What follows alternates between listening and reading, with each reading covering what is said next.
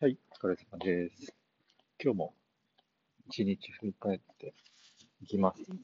えー、時間が今21時29分。えー、1月の27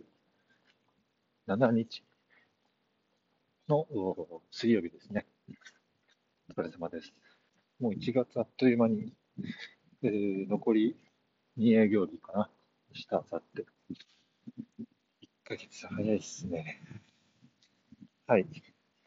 早速、振り返りですが、今日は、えっと、こういうツイートをちょっと仕事中にしました。えー、読みます。えっと、誰かに何かを依頼するとき、えー、その作業はどれだけの工数を使うかをある程度でも理解しておかないとコミュニケーションエラーが発生する。理屈上は正しかったとしても意識のズレが邪魔をして全く交わらないというようなツイートをしました。で、これについて、えー、話していきたいんですけども、えっと、これ結構、えー、よくあって、あの、特に今の仕事の中で、えー、社内で、えー、一つの案件を、えー、役割分担をして、えーまあ、仕事を進めるケースがほとんどなんですけども、まあ、そうすると、やはり、えよくこう、資料作成を依頼することが多いかったりとか、まあ、何かこう分析を、まあ、作業を依頼することっていうのが、えっ、ー、と、まあ、毎日のようにいるんですけども、あの、僕は結構その、その依頼するとき、えー、さっき読み上げたように、この作業が、まあ、どういう手順で、えー、どういう作業をやってどういうことをやってもらう作業なのかっていうのをある程度理解して、それがどれぐらいかかるのかっ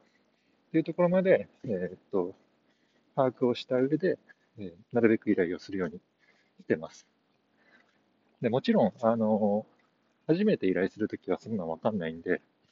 えっと、前置きとして、えっと、まあ、分かってない上で聞くけどとか、あそういう枕言葉をつけて依頼するっていうのが、よくやるんですけど、まあ、それ何、どれぐらい時間かかるものなのかっていうのはある程度理解をして、依頼をした方がいいという話です。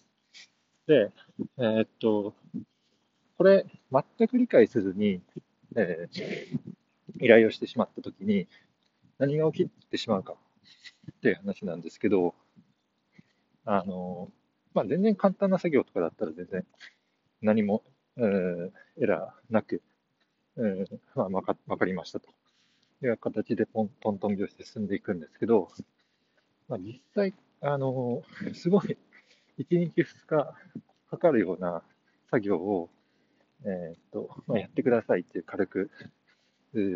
まあ、投げたとして、もちろん受け取り側としては、あのすごく抵抗がやっぱりあるわけですよ。基本的には、あの、まあ、もちろんその、クライアントのためとか、あ目的は分かったとしても、やっぱり、ね、うん、なるべく仕事増やしたくないっていうのが、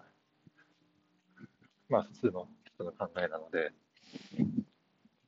で、それを分からずに依頼をしてしまうと、えっ、ー、と、ちゃんと依頼してること自体は、えー、本質的で、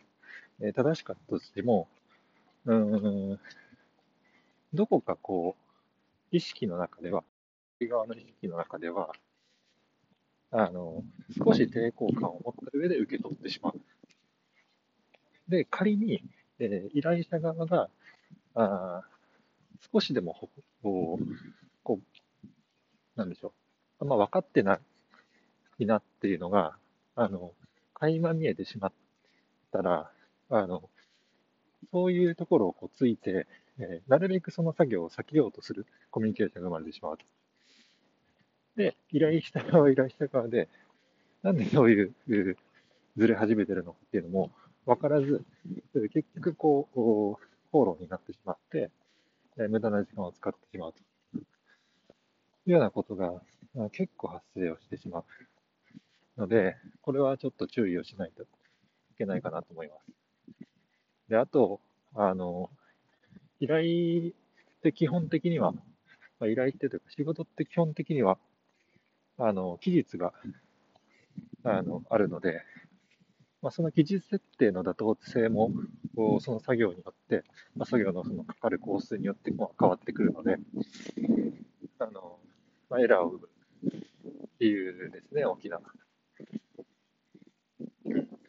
あの、1日2日余裕でかかる作業を今日中にお願いしますっていう、何もかからずに投げて、舐めてるのかって話になるし、うん。やっぱりその辺は、なんか、お作法としてというか、あの、ちゃんとそこは把握をした上で、あの、依頼をするべきかな、というような話ですね。うん。なんか、思うのが、あの、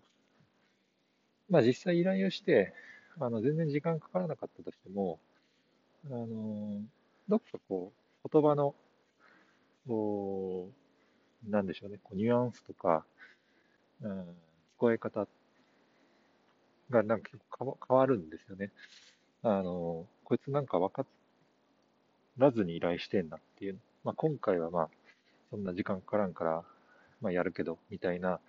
あ気持ちで受け取り手が受け取ったりとかっていうことも起きえるので、で、その時は何事もなく進んでいくんですけど、それが何回か、2, 3 2回、3回とか積み重なっていくうちに、あの、まあ、少し不信感を持たれたりとか、あやりづらいなと思われたりとか、あそういうのが蓄積して蓄積して、えー、っと、次に、あの、そういう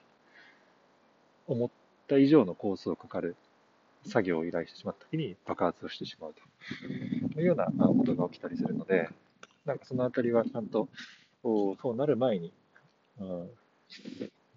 ちゃんと作業者に対してはどういう作業が発生をして、どういうどれぐらいの工数でできるものとかっていうのは理解した上で、丁寧に勉強してあげるっていうのが重要じゃないかなと思っていて、僕も日々そこは意識して、あの仕事を進めています。はい。っていう感じですね。はい。じゃあ今日は以上になります。